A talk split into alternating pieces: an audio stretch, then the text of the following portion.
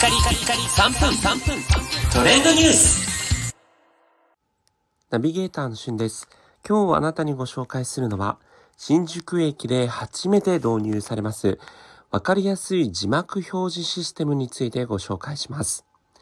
こちら JR 東日本と京セラの共同プロジェクトになっているんですが、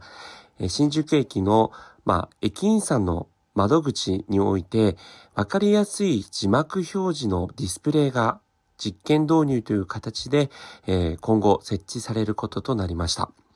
こちらですね、話した言語を即時に認識して、文字として透明なアクリル板の上に表示されるというシステムなんですね。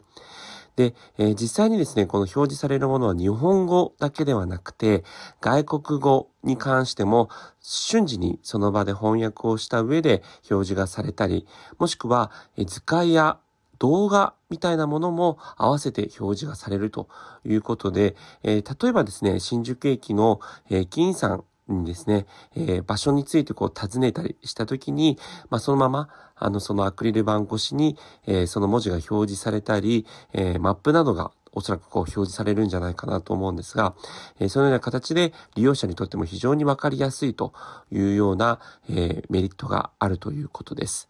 えまたですね、やはりこのコロナ禍において、えマスクをしつつ、えアクリル板越しに、越しにこう喋るというのが、なかなかこう音声が聞き取りづらいという方もいらっしゃいますし、えーそういったこう課題に対しても、えー今回解決できうるというような期待がされます。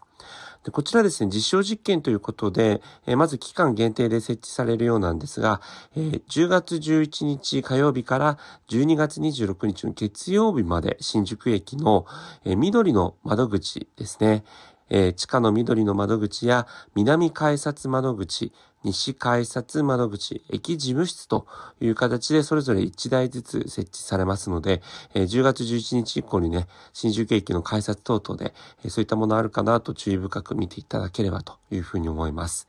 えー私が見たのはですね、以前こう静岡県の県庁に、設置されたディスプレイの動画を見たんですが、え利用者とそしてあのディスプレイ越しにいるあのスタッフの人と両方にこう表示されるような形なので、えー利用者にとってこうあの間違いがないような、え表示の仕方になっているかなというのが分かりやすくなっています。